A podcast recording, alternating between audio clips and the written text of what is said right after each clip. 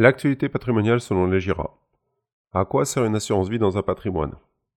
Que se cache-t-il réellement derrière le placement préféré des Français, l'assurance vie? Un vulgaire produit d'épargne? Pas si sûr si l'on en croit les statistiques. Plus de 1700 milliards d'euros placés à ce jour sur ce type de produit. Il doit bien avoir une raison à ce succès, non? Alors, à quoi sert une assurance vie dans un patrimoine de particulier? C'est tout d'abord un excellent moyen de transmettre à ses proches. À son origine, le contrat d'assurance vie était exclusivement conçu pour transmettre un capital à ses proches. C'est l'épargnant qui désigne lui-même les bénéficiaires concernés à travers une clause bénéficiaire. De fil en aiguille, elle est aussi devenue un produit d'épargne tout en conservant de fortes prédispositions pour favoriser la transmission du capital, avec un abattement de 152 500 euros par personne sur le capital transmis en cas de décès et un barème forfaitaire au-delà. Tout ceci, quel que soit le lien de parenté entre le défunt et le bénéficiaire. Pour rappel, les droits de succession pour le concubin sont de 60%, mais aussi une exonération totale des droits à payer pour les bénéficiaires sur les plus-values générées pour les versements effectués après les 70 ans de l'assuré. Et pour terminer, les capitaux de l'essai d'assurance vie n'intégrant pas la succession au moment du décès, il est alors possible de les débloquer sans attendre l'intervention d'un notaire. La récupération effective des fonds dépend du délai de traitement de l'assureur. Il échappe aux règles de rapport à la succession lors de la transmission. Ce sont autant d'arguments qui rendent alléchant l'assurance vie pour les personnes ayant un patrimoine important, les familles recomposées, les personnes n'ayant pas d'héritier, ou alors les personnes souhaitant privilégier une autre personne au moment de la succession que ses héritiers. C'est un excellent moyen pour se constituer un capital à faible coût fiscal. L'assurance vie possède une fiscalité dérogatoire de par son fondement. Un souscripteur confie des sommes d'argent à un assureur. Par ce versement, l'assureur devient propriétaire juridiquement des sommes. L'épargnant dispose uniquement d'une créance de restitution envers l'assureur. Ce dernier doit rendre les montants revalorisés en fonction des choix d'allocation effectués par les épargnants. Un cadre fiscal de faveur. Au-delà de la huitième année, les contrats d'assurance vie permettent de profiter d'une fiscalité très avantageuse. C'est ce qui alimente la rumeur selon laquelle les sommes sur un contrat d'assurance vie sont bloquées pendant huit ans. Il n'en est absolument rien.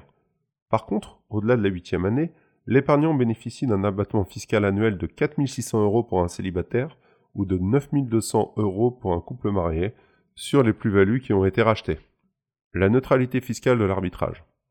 Contrairement à bon nombre de placements, que ce soit compte-titre, livret non réglementé, PEL, les possesseurs d'un contrat d'assurance vie ne payent pas d'impôts tant qu'ils ne procèdent pas à des rachats.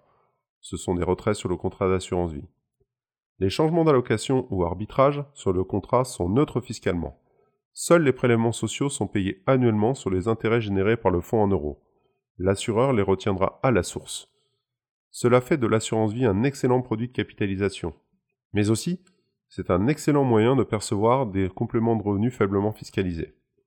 L'assurance vie dispose de par sa nature une fiscalité dérogatoire. En versant sur un contrat d'assurance vie, les épargnants se dessaisissent du capital au profit d'un assureur.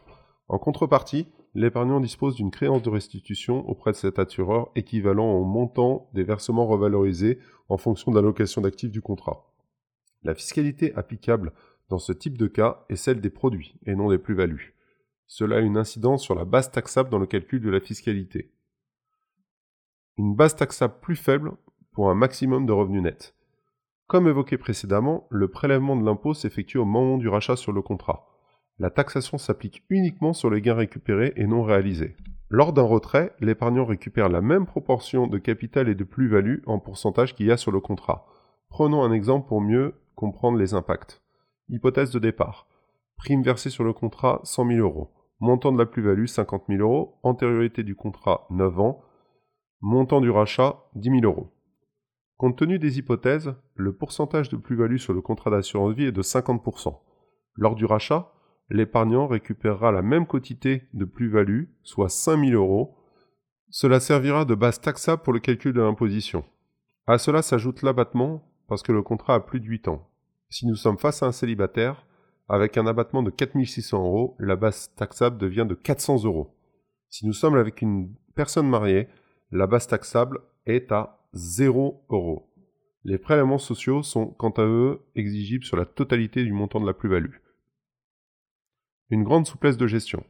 Le contrat d'assurance vie cumule d'énormes avantages en termes de souplesse d'utilisation. La première, une absence de restriction sur les capitaux. Le contrat d'assurance vie permet une grande liberté sur les sommes d'argent placées. Dès la souscription du contrat, il est possible d'effectuer des retraits qui soient libres ou programmés. De la même manière, il est possible d'effectuer des versements complémentaires qui soient libres aussi ou programmés à tout moment. L'assureur impose en général un montant minimum sur le contrat sous peine de le clôturer totalement. De nombreux modes de gestion sont aussi disponibles. Un contrat d'assurance vie multi-support permet aux épargnants de choisir entre plusieurs modes de gestion, que ce soit la gestion libre, gestion pilotée, gestion conseillée ou gestion sous mandat. Chacun des modes correspondant à une typologie d'investisseur, l'avantage est qu'il est possible de passer d'un mode à l'autre sans clôturer le contrat. Une garantie des sommes constituées en cas de faillite du dépositaire. L'Europe a du bon. Il est possible d'ouvrir un contrat d'assurance vie luxembourgeois pour un épargnant français. Cette ouverture permet à notre épargnant de profiter du super privilège octroyé par le Grand-Duché. Ce dernier prévoit que les fonds placés sur le contrat d'assurance vie au Luxembourg n'appartiennent pas à l'assureur contrairement en France et doivent être confiés au dépositaire externe. En cas de faillite de l'assureur, les sommes constituées sont restituées à 100% à l'épargnant, contrairement au système français qui profite d'un fonds de rétribution en cas de faillite d'un assureur.